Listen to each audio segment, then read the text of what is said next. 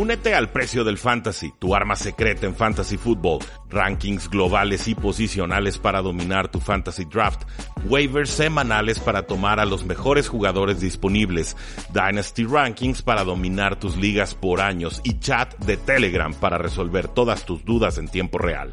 Visita stam.store diagonal precio NFL o da clic al link en este episodio para suscribirte.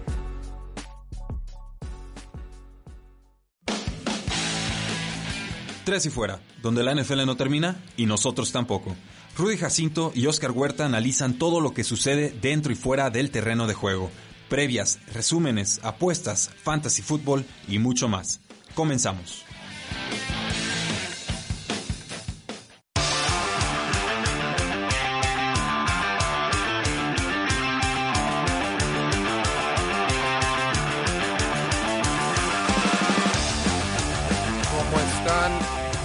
Están?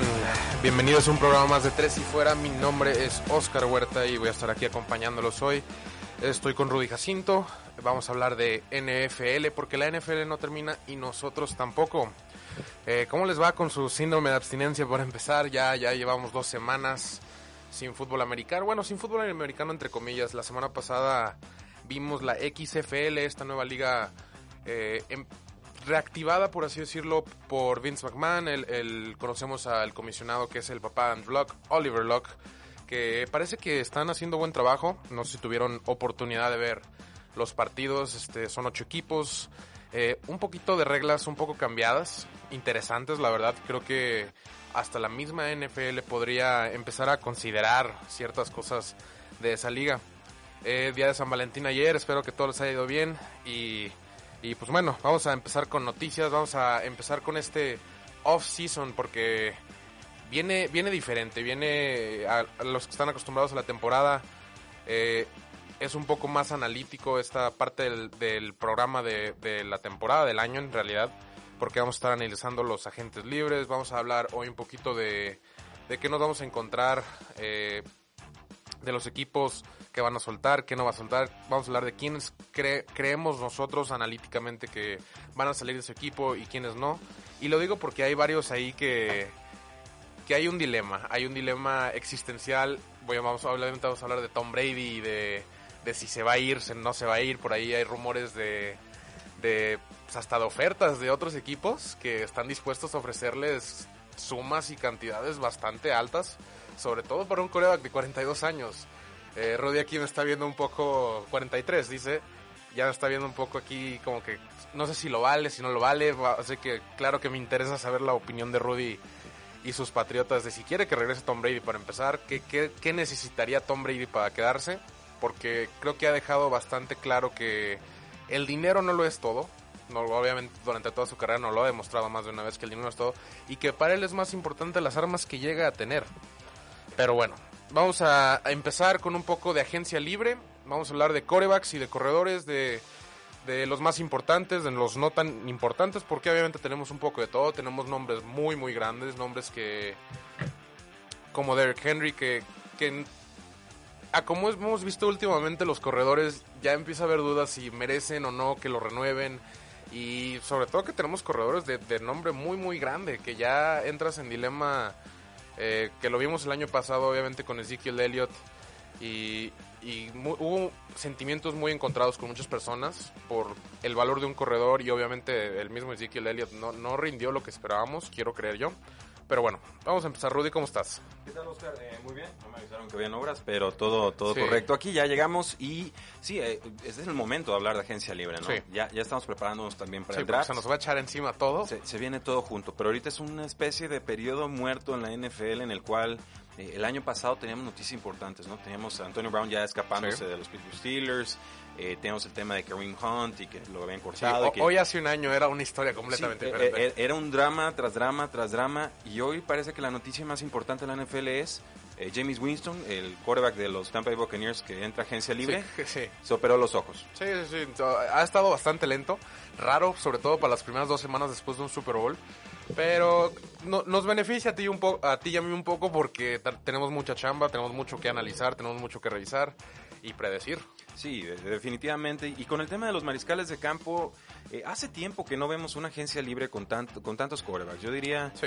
eh, diría por, por volumen, pero también por importancia. Yo creo que desde que Peyton Manning no llega a agencia libre, eh, quizás desde entonces no habíamos visto una, una migración de mariscales de campo como, como esta, ¿no? Sí. Tom Brady, Philip Rivers, Drew Brees, tenemos a Dak Prescott, eh, por ahí está Teddy Bridgewater, Tyson Hill, eh, o sea, todos jugadores Sí. en, en distintas fases y edades y niveles de talento, pero que finalmente eh, llegan ante una clase de draft que también está muy cargada de mariscales de campo, entonces no todos los que nosotros estamos acostumbrados a ver como titulares van a empezar como titulares en 2020, ¿eh? vamos haciéndonos No, a la estoy, idea. estoy totalmente de acuerdo.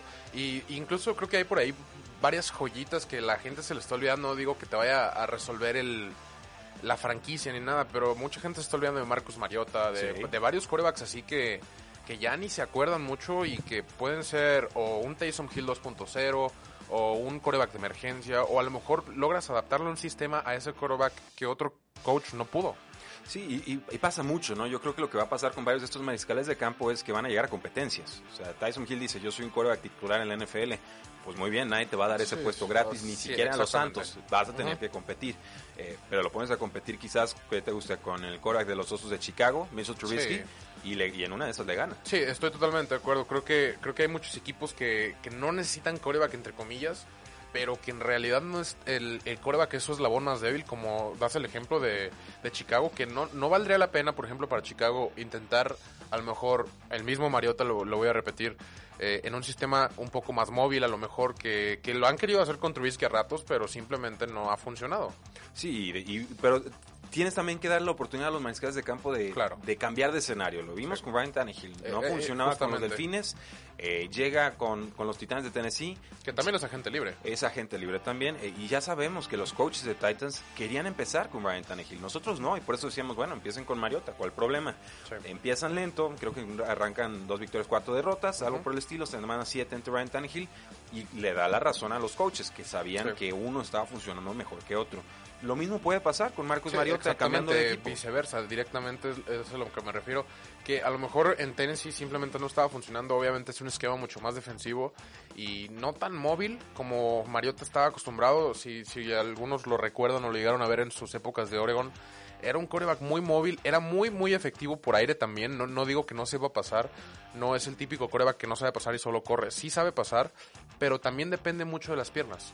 Sí, y bueno, esta amenaza dual antes era Cam Newton y ya el que corría, Sí. ¿no? Ahorita ya es Cam No, Newton. y antes lo veían Wilson. hasta medio feo, así como Sí. que no, eh, no sabe Bueno, pasar. Yo, yo te diría, mi, lo que he visto en redes sociales es que todavía lo ven medio feo. Sí, Parece- bueno, parece problema que corran para mil yardas. poco a poco ya empiezan a cambiarlo con Kyler Murray, con, con Lamar Jackson, con Patrick Mahomes, con Deshaun Watson, con Russell Wilson. Y antes, como dices, era Cam Newton y ya. Y, lo veíamos un poco a veces con Aaron Rodgers que salía de la bolsa y lograba dar unos pases espectaculares. Lo vimos en su época con Brett Favre.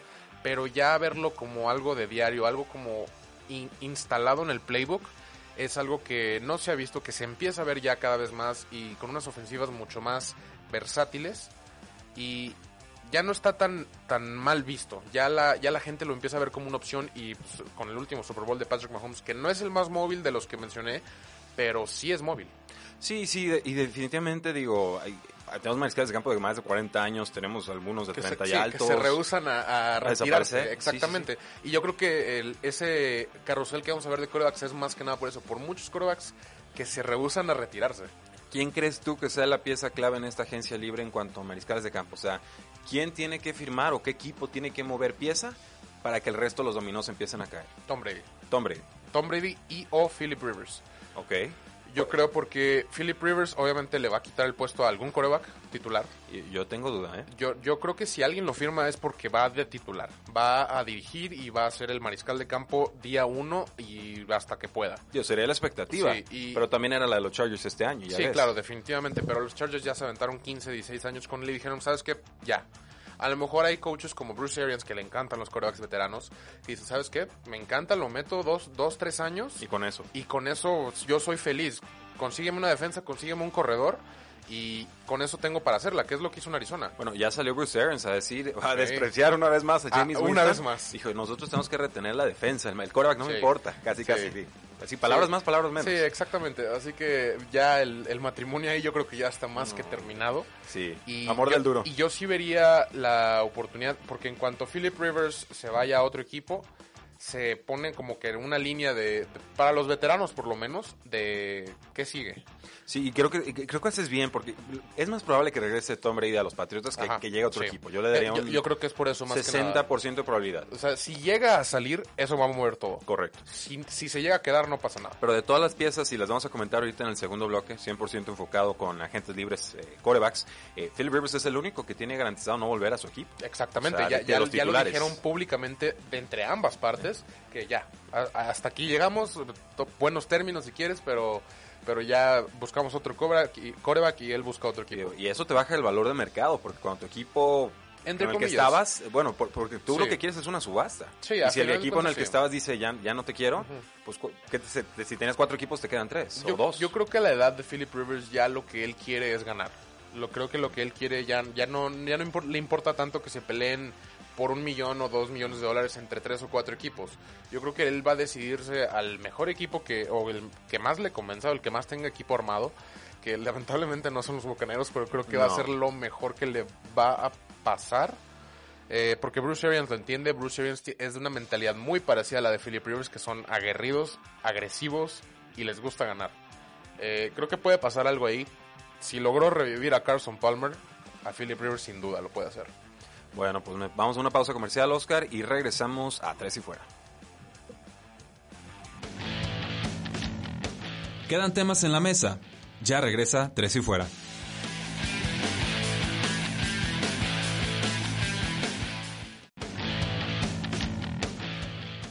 Regresamos. Tres y Fuera.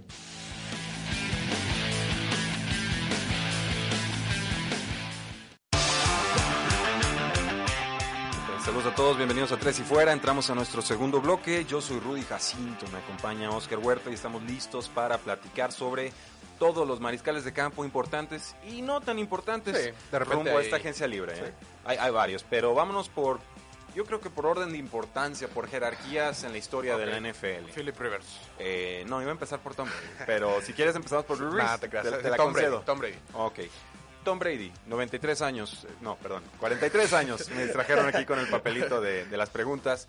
Eh, Pero- casi, eh, pero casi. Él quiere jugar hasta los 93. Sí, sí, sí. No, dice que quiere jugar hasta los 45, pero eh, ¿qué necesita Tom Brady para quedarse con los Patriotas de Nueva Inglaterra?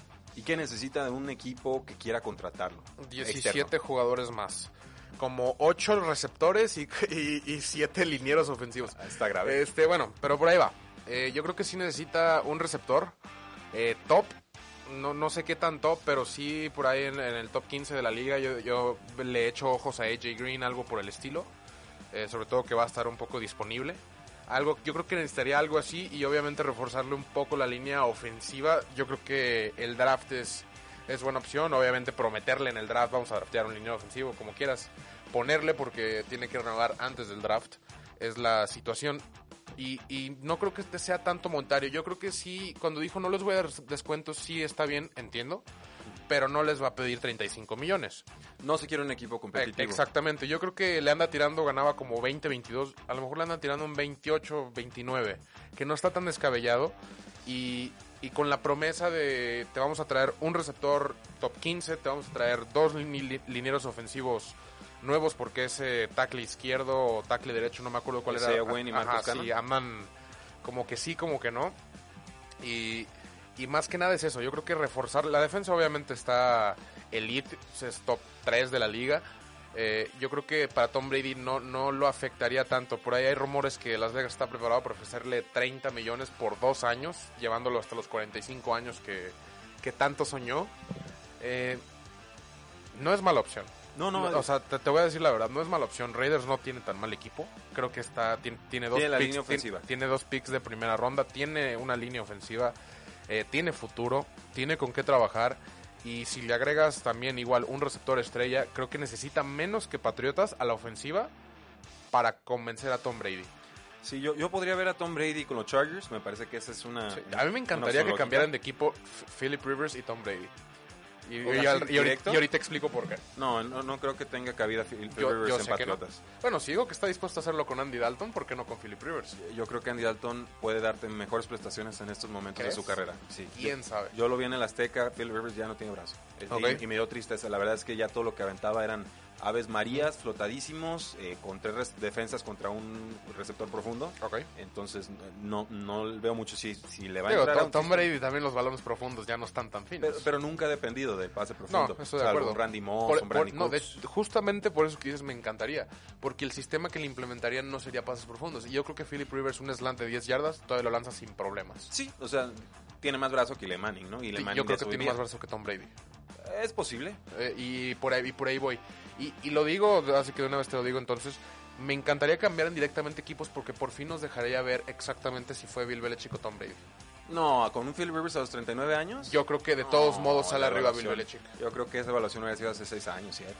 ¿Tú crees que, que le va mejor a Tom Brady en Chargers? Yo creo que no. Mm, yo creo que sí. Yo Los, creo que no. los errores que cometió sí eran muy, muy graves, pero digo, es, es mucha especulación. hay que- Claro. Hay, que ver si, si caen ahí.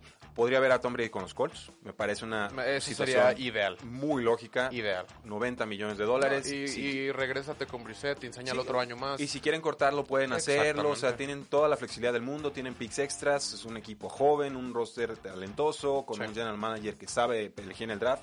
Me parece una posición muy cómoda para que Tom Brady juegue el rol de mentor. yo, yo solo le veo ahí una, un pequeñito detalle. Es Indianapolis. Es Indianapolis. Pero y Giselle no va a querer irse de Indianapolis. eh, se puede quedar donde quiera. Sí, pero no, pero no va a pasar. Hay- porque hay- ya sabes cómo son. Hay, rallies pro Brady en No, estos no, próximos no lo días. dudo, ¿eh? no lo en, dudo. en Las Vegas, en Chargers, en Miami, aunque usted no lo crea. Miami no. En Miami hay No. rallies pro Brady para que lo lleven a Miami. No, eh, eh, bueno, el, el problema es que... En Virginia eh, hay rallies. El En problema Virginia no es hay ni equipo NFL. Sí, cómo no, Washington. Washington es Virgi- prácticamente Virginia. Es, bueno, a eso se refiere. será- Sí, lo- ahí sí no entiendo porque está Haskins. En Miami sí, yo creo que lo empiezan a, a ver un poco dudoso porque ya empezaron los rumores de Detroit tratando de mover a Matthew Stafford y quitándoles a Tua. Ah, pero querían ganar Sí, juegos, ¿verdad? Exactamente. Yo creo que más bien los no supieron ni tanquear. Yo creo que la mentalidad obviamente de Brian Flores es muy muy positiva y es muy grande que no los dej- dejó tanquear porque como dicen el, ¿Qué, es tanquear? el Es, tan- es perder a propósito. Ajá, es perder a propósito. El tanquear se da del, por parte de la administración, no, no tanto por el cocheo. O sea, quitas el O- talento y ustedes Ajá, compitan como ajá, puedan. Así como que a ver si es cierto que puedes ganar. Y Brian Flores ganó. Y yo creo que vale más eso que el hecho de que querían tanquear. Y Bueno. mucha gente no se da cuenta. Y Las Vegas creo que también tendría mucho sentido, en menor medida Chicago. Drew Brees, 41 años, Santos de Nueva Orleans. Chicago no es mala opción, no lo había pensado. ¿Para, para Tom Brady? Sí. Eh, pues buena opción, nada más que Tiene sal- muy buena defensa. Nomás le agregas por ahí dos cositas en la ofensiva. Y que los receptores Sí. van a tener que aprender el libreto de Brady, ese es el reto. Sí, Porque es complicado. pero tienes a Allen Robinson con Tom Brady, no, no me desagrada para A nada. mí me encanta la idea. Sí. Me encanta la idea. O sea, como fan patriota digo, no Sí, te vayas claro. Brady, como Sí. aficionado a la NFL digo, a donde No- quieras no- y te no lo ganaste. estaría mal, ajá. Totalmente. Bueno, pero hay, sí hay equipos que yo sí diría, ¿para qué te vas? O sea, ya, ya no vas a resolver tú la situación ahí, no te vayas a cierto equipo, por ejemplo, Tampa. Sí diría, No lo veo. No, no vas a resolver la situación que tienen en Tampa, no desperdices tus últimos dos, uno, lo que te quede. Vete a un equipo que está listo para ir, para llevarte por lo menos al campeonato de conferencia, o por lo menos asegurar que ganas esa división. Sí, que venderte en un campeonato. Indianápolis no es seguro. Pero yo creo que es el equipo que mejor estaría acomodado para aprovecharlo. O sea, Sí, la línea y- y en ofensiva, el y en talento. Chargers etcétera. menos. No, Char- bueno, es que Chargers es disfuncional en muchos sentidos. No, pero yo digo realidad. la división. No, claro, con Mahomes Sí, ahí está muy sí, complicada. Qué calvario. Eh, Drew Brees, ¿regresa o se va o se retira? ¿Qué sucede ahí? Yo creo que no lo dejan ir. Yo, como dijo, yo Al creo, retiro. yo creo que, yo creo que, no, a ningún otro equipo, o es retiro o es Santos. Eh, como dijo, no es cuestión de cuánto ni cómo, sino de cuándo. Yo creo que sí lo van a renovar. Taysom Hill está metiendo presión, no va a funcionar. No, no vas a reemplazar a Drew Brees aunque tenga 50 años. Ni siquiera fue el suplente directo. este año. Exactamente. Activaban tres corebacks por lo O sea, mismo, Oscar, porque no tú, confían en Tú ti. y yo hemos lanzado el mismo número de pases de Exactamente. touchdown que Tyson Hill. Exactamente. ¿Cuánto nos van a Sí, pagar? Sí, eh, eh, estoy de acuerdo. Tienes que activar a tres corebacks porque no confías en que Tyson Hill puede hacer la chamba completa de coreback.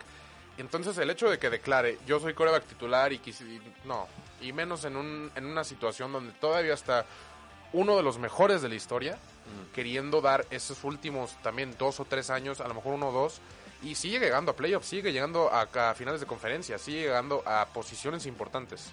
Sí, bueno, yo también lo veo regresando a los Santos. Si no, el retiro me parece la, la opción.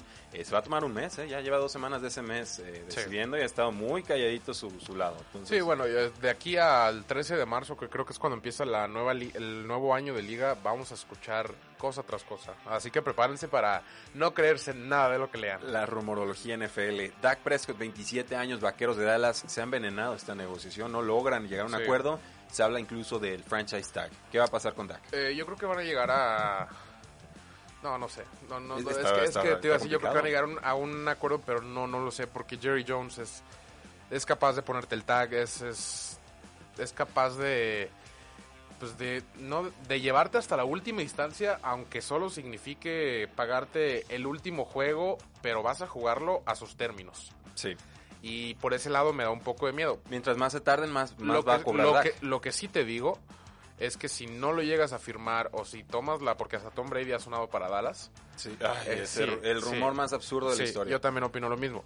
Eh, pero si llega a por alguna razón Dak Prescott no firmar o enojarse o salir en malos términos, encuentra equipo rapidísimo. Sí, el- bueno, o sea, es a lo que voy. me los pones a todos en agencia Sí. libre y yo quiero a Dak Prescott. Exactamente. Por edad, que- por momento, por la temporada lo que, voy. tuvo, por sistema, por lo que ustedes O quieran. sea, a lo que voy, el que debe de estar preocupado es Jerry Jones, Sí. no Dak. Y parece que es al revés. Es lo que, Eh, es lo que me preocupa. Sí, está muy acostumbrado Jerry a, a tener la, Sí, a las la riendas, narrativa. el control, pero Exactamente. eh, mientras más se acerquen a agencia libre, más peligroso para yo, Dallas. Yo, yo creo que llegan a un acuerdo salomónico porque Jerry Jones ya lo vivió un poco con Elliot y no creo que quiera que le pase lo mismo con el futuro de su franquicia. Entonces, está- en juego el quarterback titular, el receptor número uno y el cornerback safety titular, porque decidieron firmar primero al corredor. Exactamente. ¿En- en qué- No, en y década a- están y a viviendo? un liniero defensivo hace dos años. No, pues muy bien.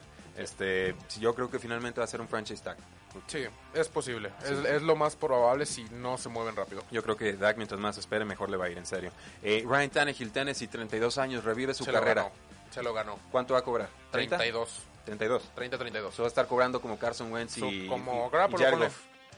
Bueno, Gar- bueno, Garapolo ya cobró por adelantado. 27, sí, bueno, ya cobró, pero más o menos en ese rango 28, 30, y- entre 28 y 32 y yo creo que bien merecido. Yo, yo creo que llega a 30, 32, Sí. ¿eh? Fácil. Fácil, Sí. pero ¿regresa a Tennessee o cambia? Sí, No, yo creo que sí se queda en Tennessee. Tennessee salió, conven- los llevó a final de conferencia cuando, cuando no, ¿No, no esperabas fue, ¿no fue Derek Henry el corredor? Todos me dicen que fue Derek Henry el Sí, corredor. pero alguien tiene que darle el balón, alguien tiene que estar ahí pidiendo el balón y eh, ser coreback, aunque nomás esté re- dándole el balón a Derek Henry, no es fácil. Sí, y es Henry fácil. no existía en octubre, ¿eh? Y Se aparte, les recuerdo que en la temporada regular, Tannehill tuvo unos partidazos. Partidazos. Les recuerdo que el de Kansas no tuvo tantas yardas, pero tuvo uno- unos, unas jugadas que fueron cruciales para esa victoria. James Winston, Tampa Bay, 26 años, recién operadito de los ojos. No, un no, problema desde colegial. Increíble que cinco años después decidió operarse. Y lo digo yo que uso pupilentes. Ya no va a Tampa Bay. No, para ese drama de, de preparatoria ahí con Bruce Arians, Ujú. definitivamente no va. Entonces, ¿a Ojo- dónde va? Ojo ahí con Chicago. Chicago. Yo ahí, lo- yo ahí es donde... No están tan flexibles de dinero. No, pero ya- yo creo que Winston, después de esto, después de la operación de los ojos, y lo quemado que va a salir después de lo que, Sí. todo lo que dijo Bruce Arians, está dispuesto a tomar un, un contrato de prove it, de demuéstralo. Un año cobra Ajá, bien y a qué pasa. y demuéstrame que sí mereces, que fue un poco más o menos lo que pasó con Tannehill, nomás que fue de absorbió el contrato de Miami. Pero fue un año de demuéstrame que sí eres lo que dices y te pago. Sí, yo, yo no lo veo porque van a querer proteger a Mitchell Trubisky lo más posible y Sí, si le pones e- a es Winston, el problema. La, la- la va a perder, es la realidad, la va a perder. Philip Rivers, Chargers, 38 años, cambia de equipo, lo discutimos, pero tú crees Hasta que va... para Chargers, Winston no estaría mal. No, tendría sentido. Digo, considerando que Chargers tiene el pick 6, ya se te fueron tres corebacks para ese pick 6, es muy probable que, y sobre todo Chargers que, así como te digo, te pago un año 15, 20, demuéstramelo y te doy tu contrato de 5 años. Sí, tendría mucho sentido. Entonces, Philip Rivers, ¿dónde crees que caiga? ¿Tampa? Tampa, yo Tampa. creo que Tampa. Ok. Tampa y yo creo que le refuerzan ahí con David Johnson. Nos vamos, con, nos vamos con esa opción. David Johnson, no, no creo que lo puedan cambiar, ¿eh? No, yo creo Está que carísimo el contrato. el, o sea, el, del dinero muerto. Bruce Arians está enamoradísimo de él a un nivel exagerado y, y- y hemos visto que lo sabe usar. No, no sé qué vaya a pasar, no quiero decir cosas porque luego lo lesiono y se pierde tres años. Le la maldad. Sí, ajá. Pero Bruce Arians lo sabe usar. Bruce Arians no, no ha tenido miedo de, de usarlo tanto como receptor como corredor y usarlo de muchas maneras, de regresadores de patada.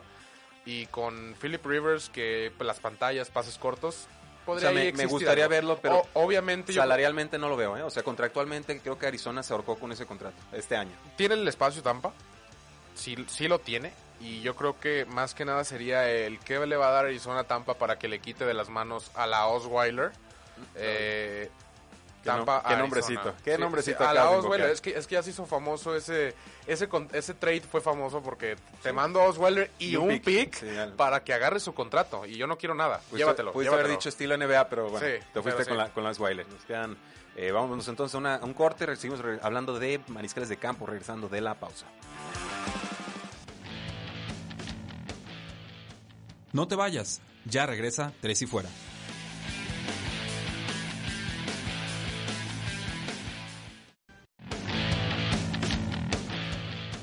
Es hora de más, Tres y Fuera.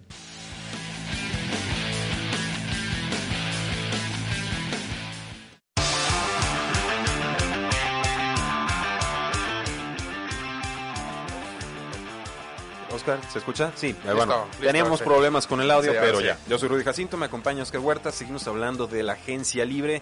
Nos quedan unos nombres de coreback por mencionar, Oscar. El primero de ellos, Teddy Bridgewater. ¿Qué va a pasar con Teddy? Porque los tres corebacks de los Santos son agentes libres y creo que solo van a retener a dos. Y creo que este es el que se va. Sí, yo también creo que es el que se va. Lamentablemente creo que no tiene cabida como titular en la liga todavía. Eh, todavía me refiero, es bueno, ha demostrado buenas cosas. Obviamente se fue invicto en el, en el pequeño lapso de la lesión de Drew Brees. Eh, yo le obviamente le atribuyo más el- las victorias a Sean Payton, no tanto a Bridgewater. Eh, tuvo buenos partidos porque ni siquiera de- no, ni siquiera dependió tanto de Alvin Kamara. Como, pues, si mal no recuerdas, Alvin Kamara estuvo lesionado por uno o dos partidos durante la titularidad de Teddy Bridgewater. Y administró los juegos. Sí, yo creo que puede encontrar un, un buen equipo como suplente, como lo tiene ahorita. Yo lo veo como Eh, titular. Yo, yo, sí, yo creo que sí tiene la capacidad como titular, pero creo que ahorita simplemente no va a haber la oportunidad. Eh, yo lo podría ver yéndose, por ejemplo, a un equipo como Chargers y compitiendo por el puesto. Pero yo creo que no va a llegar a ningún equipo como titular indiscutible. Bueno, tendría sentido que lo puedes poner competencias donde se vaya moviendo Tom Brady. Ojo ahí, ¿eh? Teddy Bridgewater Sí, ha sido, les ha llenado los ojos desde que estaba en el NFL Draft. Y por último, con los mariscales de campo, Marcus Mariota, 26 años, Tennessee Titans. Teddy Bridgewater tiene 27, solo como apunte. Sí. Eh, Mariota, Osos de Chicago. Ponlo a competir. Es, es lo que yo te decía antes en el bloque pasado. Ya corrieron al Yo coordinador creo que, ofensivo yo de creo los, que de los si Patos. contratas en general a un coreback en Chicago, Trubisky se pone a sudar. Que el sude. que sea, el que sea. Que sude. Y, y, pero es lo que decías tú, y tú crees que van a proteger a Trubisky. Por ese lado, yo es lo que no veo. ¿no? Bueno, Sí, si o sea, si valoran su trabajo, ya tendrían Sí. que dejar de protegerlo. Ese es el problema. Lo siguen protegiendo y lo van a seguir protegiendo. Ya, ya lo dijeron públicamente, incluso después del Super Bowl, que va a seguir siendo el coreback y es el coreback titular. Y yo creo que ese va a ser el problema principal, querer protegerlo. El problema Y- es que se ven en el espejo, son castaños y se creen güeros. Sí, o sea, no eh, pueden verse en el espejo y verse tal como son.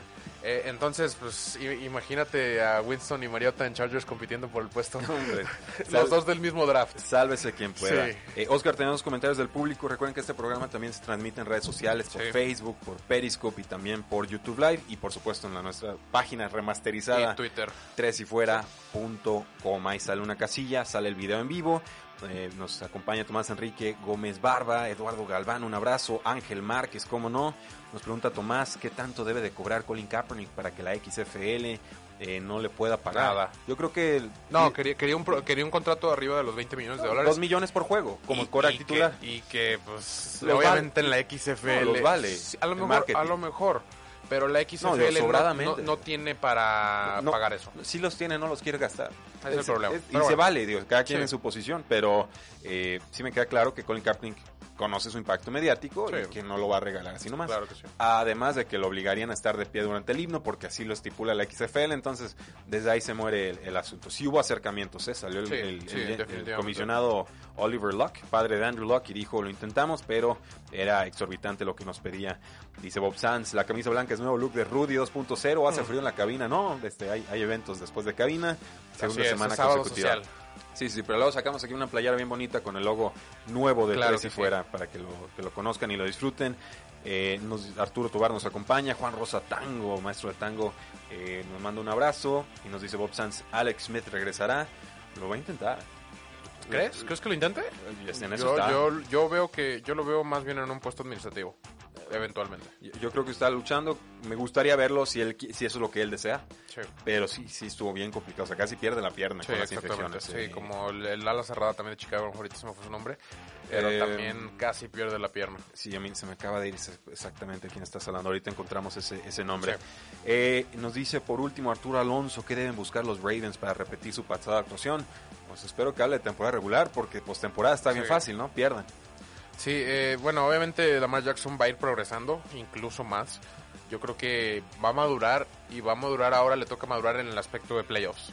Ya, ya lo conoce dos veces, obviamente la primera fue un poco a quemarropa, No, no, no, no la cuento tanto. Yo casi no. Sí, eh, y aún así respondió en el cuarto cuarto. Sí, y aún así más o menos. Ya la segunda ya tuvo toda la temporada y ya dices, ok, creo que... hice- Llegaron hice- lastimados Hice, y- hice varias cosas Y los malas. atropellaron. Exactamente, y más bien, ¿qué vamos a hacer la próxima para no llegar así? Eh, y- Dos receptores y- de y- draft. Exactamente, y yo creo que eso va a ser la- lo importante. Obviamente Marquise Hollywood le ayudó mucho, pero no, no es suficiente. No ya vimos que Snead pues, no, y no me acuerdo ni quién es el otro. Entonces, Te puedo dar los nombres, eh, pero no era, vale la era- pena. Era Mark Andrews y, Roberts. y- y- sí, exactamente. Era Mark Andrews y Hollywood Brown. Y necesitas más, pero creo que van por muy buen camino. Eh, vamos con corredores, Oscar, brevemente cada uno de ellos porque son varios. Derrick Henry, 26 años, Tennessee Titans, un cierre de ensueño con los Titanes y creo que estará cobrando alrededor de unos 13 a 14 millones de dólares. Se los Eh, deben de pagar y si no, ¿quién los paga? Eh, bueno, antes rápidamente, la ala cerrada era Zach Miller, antes de, nomás para aclarar eso. Y de Derrick Henry, ¿se los pagan? Yo creo que sí se los pagan. Tennessee, no lo sé. El problema, eh, lo hablaba cuando empezó el programa, es que últimamente hemos estado viendo que muchos equipos están encontrando éxito en varios corredores o en corredores no tan de renombre. Eh, ¿A qué me refiero? Saquon Barkley, les voy a dar la compartida rápida, este, porque para mí me encanta. Saquon Barkley, segundo pick en el draft, te gastaste todo el segundo pick, no tenías coreback y arriesgaste todo por Saquon Barkley. Está bien, es muy muy bueno. En la segunda ronda, los Browns agarran a Bradley Chubb, que no a Bradley Chubb, a Nick Chubb. Bradley Chubb es el defensive end. También corre, pero Sí, otra también posición. corre, pero no tan rápido. Agarran a Nick Chubb y yo, yo lo describí como 85% de Saquon Barkley en segunda ronda. Yo prefiero mil veces Baker Mayfield y Nick Chubb que Saquon Barkley. Sí. Y mucha gente también. Entonces a lo que voy, es mucho más fácil pegar un corredor de ronda tardía o un corredor a lo mejor no es tan bueno como el de primera ronda, pero llegas a un 90% de ese corredor. No vale la pena ya tanto y lo aprendí a los malos con obviamente David Johnson y lo, lo vi ya con Ezekiel Elliott y con muchos otros corredores eh, que no no es una posición que se acaba rápido, es una posición que que no es fácil obviamente desgaste. Sí, exactamente. No es fácil encontrar algo bueno, pero es fácil encontrar algo que te da lo que, lo que necesitas. Creo que un juego terrestre depende de muchas otras cosas como para gastarte tanto en un corredor. Depende mucho de cinco personas que están adelante del corredor que bloquean para él. Yo prefiero inverti- invertirle muchísimo más dinero a la línea ofensiva y ponerme tres corredores como lo hace San Francisco y usar la línea ofensiva para correr. A fin de cuentas lo que necesitas es los huecos. Los, Sí, huecos, claro. los huecos definen tu corredor. Y si no tienes huecos, no tienes corredor. Por más corredor que tengas. No, no va a suceder, pero me encantaría ver a Derrick Henry con los Colts. No, imagínate con Quentin Oh, Nelson y esos guardias. No, esos no, no, no. Sí, estoy de acuerdo. Es- eh, no creo que lo deje ir Tennessee porque obviamente el equipo que ya lo tiene es el equipo que normalmente le sobrepaga al jugador. Pero yo no le pagaría. Yo ya no. Sé, cantidad, sé- no. sé que es difícil eh, decir, no, ¿cómo dejas ir a Derrick Henry? No, lo pues sí, sé. lo abrazas, le das las Sí, gracias y le muchas cierras gracias, la puerta. Pero, pero yo prefiero draftear a, al- en tercera ronda al, al corredor de Clemson, que es muy bueno y sabe atrapar pases, invertirle muchísimo Pues a la, en el a la 2000 línea va ofensiva. a en el 2021, ¿eh? Porque Sí, no bueno, se declaró. oh, Pero sí, te entiendo bueno, el punto. sí, o sea, eso es a lo que voy. Hay corredores de ese calibre de Clemson, equipo que jugó campeonato nacional, que lo puedes agarrar en tercera ronda. Y es de los mejores corredores del país. No, no, no me No malinterpreten. No me malinterpreten. No, no es así como que ah, agarro al que, al que llegó y ya. No, sí es muy buen corredor, pero el hecho de que no sea, a lo mejor a la sacó un Barkley, de, de segundo pick overall, se te va hasta tercera ronda y lo agarras. Bueno. Yo prefiero. Austin Eckler, los es- tenemos aquí con Los Ángeles Chargers 25 años. Yo creo que va a estar cobrando unos 10, 11 millones Que también. a mí se me muy hace demasiado. Es de los jugadores más eficientes. Sí, ah, me recuerda a Danny Woodhead, de hecho. Eh, y por ser y- Chargers no sé, pero... Y ve qué carrera tuvo. Sí, este, pero de tomos 10, 10 es muchísimo. ¿Cuánto le 10 darías? es muchísimo. Yo le daría 7, 8 eh, y prefiero darle más años.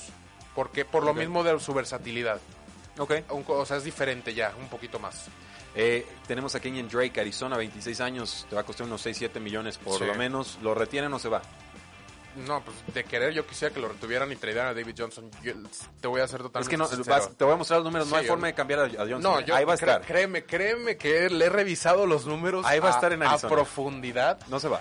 Eh, tendrías que deshacerte de David Johnson y por eso mismo yo creo que se va a dar cuenta Steve Keim que no va a poder y va a tener que encontrar una manera de usar a David Johnson, a Chase Edmonds y va a pasar lo que te dije, va a agarrar un corredor en tercera cuarta ronda para cuando por fin se le acaba el contrato a David Johnson, decirle muchas gracias, aunque me cobres dos nada más, vete a donde tú quieras. Eh, Pero y- síganle pagando 11 y- millones a Fitzgerald. Sí, de- van, de van a- dinero, van a pues, tener no. que hacerlo. Y, y si le pagan 35 a Tom Brady no vas a poder decir nada. Eh, y vas a tener que Tampoco decir, bueno, vas a poder hacer nada. Exactamente. Eh, entonces, eh, ya se me olvidó, ¿ves? No importa. Este, o sea, eh, ah, y, y copiar ¿Crees un, que se va? y copiar un poco el modelo. No, yo creo que se queda David Johnson y van a aquí, pero intentar. Kenyon Drake. Eh, no, Kenyon Drake yo creo que se va a terminar yendo y quien lo agarre, pues felicidades, es muy buen corredor. Y- te, y te va a salir algo relativamente barato. 7 está súper pagarle un corredor, sobre todo que puede ser titular y, y, ca- y acarrearte más de 20 a- al juego. Y, pero yo creo que Arizona lo que va a intentar hacer es dejar a David Johnson, a Chase Edmonds, agarrar un corredor, un corredor en tardío, cuar- tercera, cuarta ronda y empezar todos a copiar el modelo de San Francisco. Todo el mundo va a empezar a hacer eso. Ay, va a ser un caos en fantasy. El problema, no, problema para los corredores, para los corredores de renombre que ya nadie les va a querer pagar. No, pues no. Kareem Hunt, Cleveland, 25 años. Tuvo Se un problema en este off-season, un tema de, de marihuana.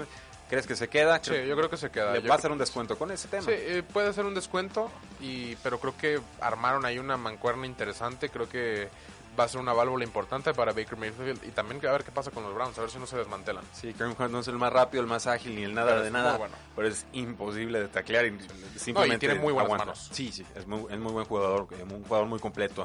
Melvin Gordon, Los Ángeles Chargers, 27 años. Yo pensaría que cobra menos que Eckler. ¿Cómo crees que lo valore la NFL? A mí me gusta más que Eckler, aunque no lo creas. No, te lo puedo entender, Es, lo un puedo poco, entender. es un poco más Derrick Henry, pero pero creo que sí tendría que encontrar un equipo, una que nomás sea un corredor, porque lo que él, a él, lo que a él le gusta es el ritmo y el volumen. Así como Derrick Henry, muchas veces Derrick Henry empezaba con 2, 3 yardas por acarreo, agarraba ritmo y aguas Mira, que te, te, te- atropella. te voy a proponer algo. No sé si tengan el dinero o no para hacerlo, pero ¿qué tal Philip Rivers y Melvin Gordon en Tampa Bay? Sí, es, es lo que te decía. Yo me imaginaba Philip Rivers y David Johnson, algo así. Que si le vas a pagar 10-11 a, a Gordon, a Arians conoce perfectamente y David Johnson, es a lo que voy. O sea, si le vas a pagar lo mismo, mejor vete con alguien que ya conoces. Pero bueno, vamos Si a una pausa comercial. Sí, va- vamos a una pausa y regresamos a tres y fuera. Pausa y volvemos a Tres y Fuera.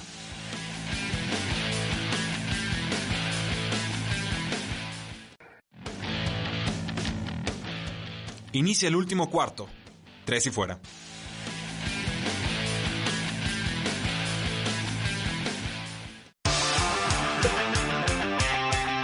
Tres y fuera, donde la NFL no termina y nosotros tampoco. Yo soy Rudy Jacinto, me acompaña Oscar Huerta. Tenemos a Lulú en los controles operativos. Y Oscar, hoy debutamos análisis del NFL Draft. Porque tú insististe, porque dijiste ahora o nunca, porque quieres Ah, sacar. ta- también, también tú querías. O sea, ¿Qué? hicimos Sí, un poll ahí en Twitter de qué posición querían y ya la gente ya está emocionada también, ¿eh? Primero me tuviste que convencer tú. Yo pensaba Sí. hacerlo quizás más exclusivo al podcast, pero eh, creemos que Ah, si ustedes aquí, escuchan aunque, sobre... aunque sea un- una probadita. Sí, o sea, si creemos que si ustedes escuchan sobre NFL en el off-season, ustedes quieren saber quiénes son los mejores jugadores que vienen de Sí, novatos. Claro, así que te va a llegar tu regalito de, de draft en abril y todo el mundo quiere saber qué es.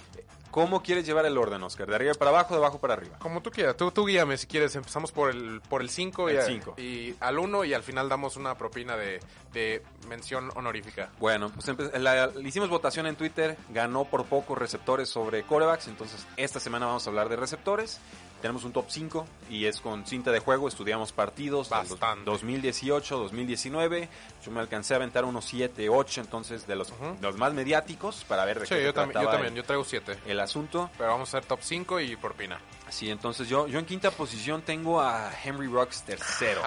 Yo también. Sí, número Sí. 5. Muy bien, vamos, vamos bien. 6'0, 190 libras, eh, un jugador de, de Alabama.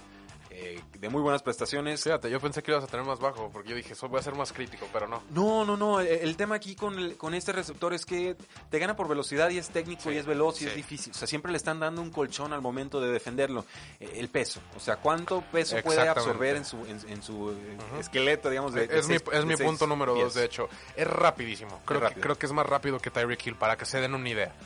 Ah, yo tengo mis dudas. Y ya es hablando, sí, yo sé, pero, pero el, tener- el hecho de tener dudas Sí. ya te pone en un espectro Y es- muy, muy rápido. Y es jugador más completo, Sí, que sí, no, corre mejores rutas y tiene mejores manos, por lo menos saliendo de colegial.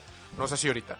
Eh, sí es un poco pequeño, si no te voy a mentir, creo que si llegas a la NFL y ves un monstruos un poquito diferentes y más rápidos, y le va a costar un poquito de trabajo. Si no recuerdan, el año pasado Hollywood Brown no corrió el 40 y nada, no supimos en realidad qué tan rápido era, pero era notoriamente el más rápido. Ya en NFL ya no se vio tan exageradamente rápido. Tomen en cuenta eso. Es bueno, es muy bueno. Creo que si lo pules más con esa velocidad, puede ser muy letal. Algo que yo me di cuenta que puede, sobre todo, mejorar muchísimo es la explosividad saliendo de la línea. Con esa velocidad, si la combinas con un poquito más de explosividad, que hablaremos de su compañero, alguien que le sobra, Sí. eh, creo que puede ser alguien muy, muy peligroso. Sí, o sea, ahorita el perfil de Ruggs es muy sencillo. O sea, tiene mucha velocidad, las defensas tienen que respetarlo, entonces puede aprovechar cosas en zonas un poco más cortas. Puede desarrollar su juego, sí, como cualquier Sí. receptor que va entrando al draft, pero creo que por esa simple velocidad probablemente sea tomado en primera Sí, ronda. ahora, por ejemplo, en comparación a Ross, el de Cincinnati, que también era rapidísimo, sale más pulido Ruggs ahorita. Sí. En cuanto a manos, en cuanto a rutas, en cuanto a receptor puro, que Ross. Y Ross se fue en el número 9 en aquel draft. Y no, no, y no creo que por mucho, ¿eh? O sea, Ross saliendo no. de colegial en zona roja, por- aunque era más Sí. bajito, muy refinado. Yo recuerdo estoy unas rutas eh, Sí, muy buenas. O sea, Sí, preocupantes muy para, buenas. para defensas. Sí, pero este, este chavo tiene la capacidad de convertir el slant en un touchdown. Eh, creo que en campo abierto corre mejor que Ross. Y de hecho corre un poco como Tyreek Hill en campo abierto. Ya Tyreek Hill ya le encanta agarrar esa, esa como ventajita a veces en los jet sweeps o, o en un slant. Llegar que- con vuelo. Llegar con vuelo, exactamente. Y Ruggs lo hace perfectamente. Sí, es de los que hace que los defensas agarren O sea, malos si- ángulos. Si, agarra la curva a Ruggs, olvídate, ya no lo alcanzaste. Eh, tu jugador número 4, Oscar. Brandon Ayuk. A ver, platícame. ¿no? ASU. Eh, es, es un poco no tan mediático, eh, mucha gente no lo tiene. Eh, ha empezado a crecer, así que hace, cuando empezó la temporada colegial, era muy opacado porque el año pasado Nikhil Harry era el receptor número uno. Era claramente el favorito y era el, el principal. Eh, Brandon Ayuk es mejor que Nikhil Harry, me atrevo a decirlo. Es un poco más chico, es mucho más rápido, pero es, es muy puro en sus habilidades. Tiene un, un skill set muy, muy, muy natural, que es algo que me gusta ver a, mí en un receptor, sobre todo saliendo de colegial, porque es, es algo que tú dices, este lo trae desde, desde chiquito y no es algo que aprendió. Que obviamente de ahí, pues, es solo para arriba. Eh, es muy bueno para los pases profundos, es muy bueno para encontrar el balón y sabe exactamente dónde poner las manos, dónde va a caer el balón. Es algo que me gustó mucho. Es muy, muy versátil. Ah, me refiero, regresa patadas, slot por afuera, rápido, es físico. Eh, es, es, es de los más completos en general. A lo mejor no, no sobresale tanto, más que yo creo que en la velocidad es donde sí lo veo un bas- poquito, bastante arriba del promedio. Pero en todo lo demás es, es muy, está muy, muy balanceado. Me gusta mucho. Es un velocista, yo lo veo más como jugador de segunda ronda, Ayuk. Pero, pero definitivamente si te enamoras, lo tomas en primera Sí. ronda y no pasa absolutamente nada.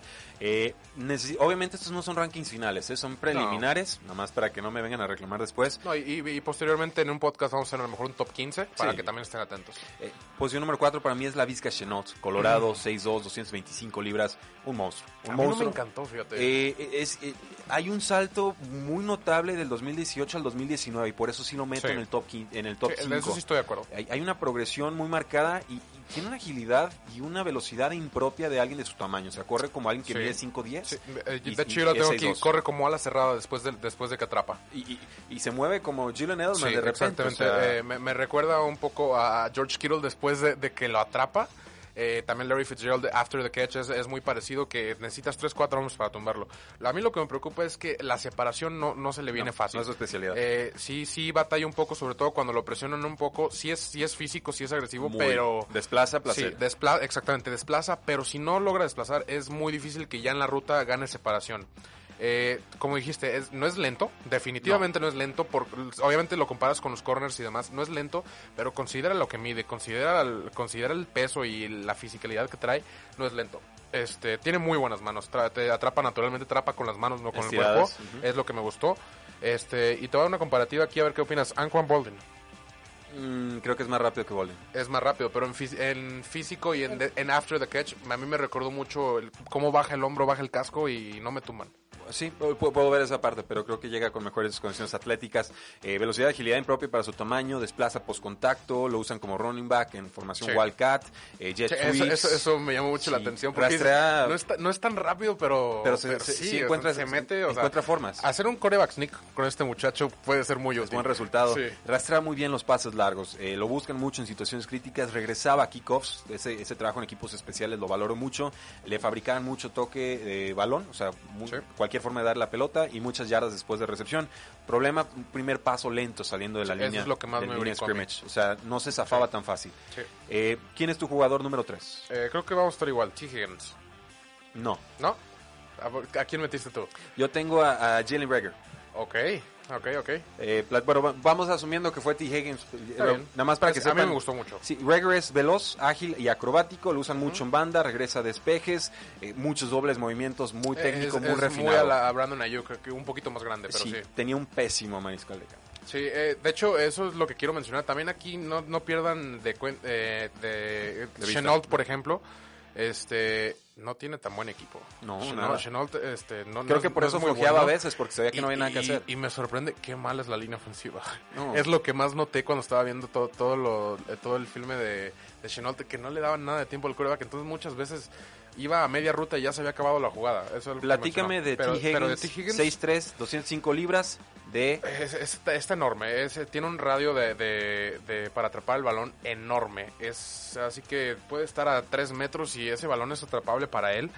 Eh, para- tiene muy buenas manos, me encantan sus manos, así que tú subiste a Twitter una, una foto donde dices, esto fue una recepción y sí, Está cinco yardas alejado de la banda. Efectivamente fue una recepción, tiene una extensión y flexibilidad, creo que así lo voy a definir, la extensión y flexibilidad es lo que lo caracteriza más y, y simplemente un balón al aire para él nunca está muerto, así Eso. lo voy a dejar.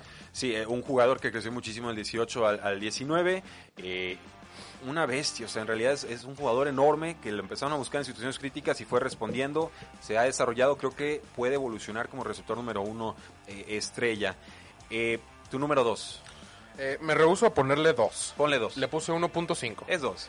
Eh, 1.5. Bueno, es el dos, pero Jerry adelante. Judy. Ok, Este, Alabama. Sí. Alabama. Tú dijiste Calvin Ridley con más agilidad. Estoy de acuerdo. Creo que creo que sale mejor que Calvin Ridley. Corre unas rutas preciosas. Eh, es tiene una capacidad para parar en seco y volver a arrancar en un instante. Creo que sus cambios de dirección no pierde casi nada de velocidad y es algo que a mí me encanta en un receptor. Eh, como dijiste tú, para bloquear no sirve para nada. No. De- Definitivamente No bloquea ni en redes no me- sociales. no me preocupa tanto porque eh, es un jugador que yo, que yo lo vería exclusivamente por afuera, eh, que se caracterizará por su agilidad y su explosividad y eh, por eso te digo, no, no quiero ponerle dos porque es, es demasiado bueno para ponerle un número dos. Pero es el número dos. Es el número dos. Pero es, es un jugador muy técnico, gran zancada, poco efectivo en bloqueos y sí baja el esfuerzo en momentos que no es buscado en las ¿A, jugadas. a quién te recuerda? Eh, Jerry Judy, uy, tendría que pensar mucho, quizás un poquito de Antonio. Roddy White, Antonio Brown. Yo le vi un poquito por las rutas, por la explosividad saliendo de los cortes. Me gustó un poco. Eh, como eh, mencionaba, el- el- la velocidad que tiene, obviamente al lado de Henry Ruggs no se ve tan explos tan tan tan exagerado, pero yo creo que va a correr abajo de 4.4 en el 40. Número uno, Ya sabemos quién es. ¿quién es? C.D. Lamb. Oklahoma. Hace un año yo dije que Marquise Hollywood Brown no era el receptor número uno de Alabama. Y aquí estoy reiterándolo. C.D. Lamb para mí siempre fue más talentoso que Marquise Hollywood Brown. Tiene un control de su cuerpo impresionante. E- Es impresionante lo que puede hacer con su cuerpo. Voltearse, correr de espaldas, volverse a voltear, brincar de espaldas, atrapar el balón. Puede hacerlo todo. Tiene un radio también muy, muy amplio. Tiene la capacidad de hacer atrapadas muy espectaculares con, con una mano, con, con lo que quieras. Así que después de la atrapada abre muy bien el campo, sabe para dónde correr, es muy muy físico para bloquear, eh, se puede quitar un, un corner fácilmente con un stiff arm, lo tiene todo. Me preocupa tantito su velocidad en línea recta. A mí no. Es lo único A que mí quiero- no me preocupa. No, no, no que me preocupe, más bien quiero ver en dónde anda. No, no me preocupa, pero quiero saber Pero si en la ¿Qué- cinta qué de tan- juego, en la cinta de juego Sí. te demuestra que, que se Sí, escapa. Sí, se escapa. quiero ver si anda en esos 4-4 altos o 4-4 bajos, porque sí cambia ahí la cosa. Algo, eh, Sí, sí a- cambia. A, mí no me, no me inquieta demasiado. Pero bueno, ahí lo tienen, damas y caballeros. CD Lamb de Oklahoma, Jerry Judy de Alabama, T. Higgins de Clemson. Tenemos una diferencia Y en la cuarta posición. Rager. Teníamos a Levisque Chenault de Colorado. Y Yo tengo a, en, lo tienen en más 7 a abajo. Chenault. Ah, bueno, y a Henry Ruggs eh, de, de Alabama. Yo creo que no- con eso cerramos el episodio del día de hoy. Yo soy Rudy, él es Oscar. Muchas gracias por habernos acompañado, porque la NFL no termina y nosotros tampoco. Tres y fuera. No olvides seguirnos en tresyfuera.com y en todas nuestras redes sociales. Facebook, Twitter, Instagram, YouTube, Apple Podcasts y Spotify. Porque la NFL no termina y nosotros tampoco. Tres y fuera.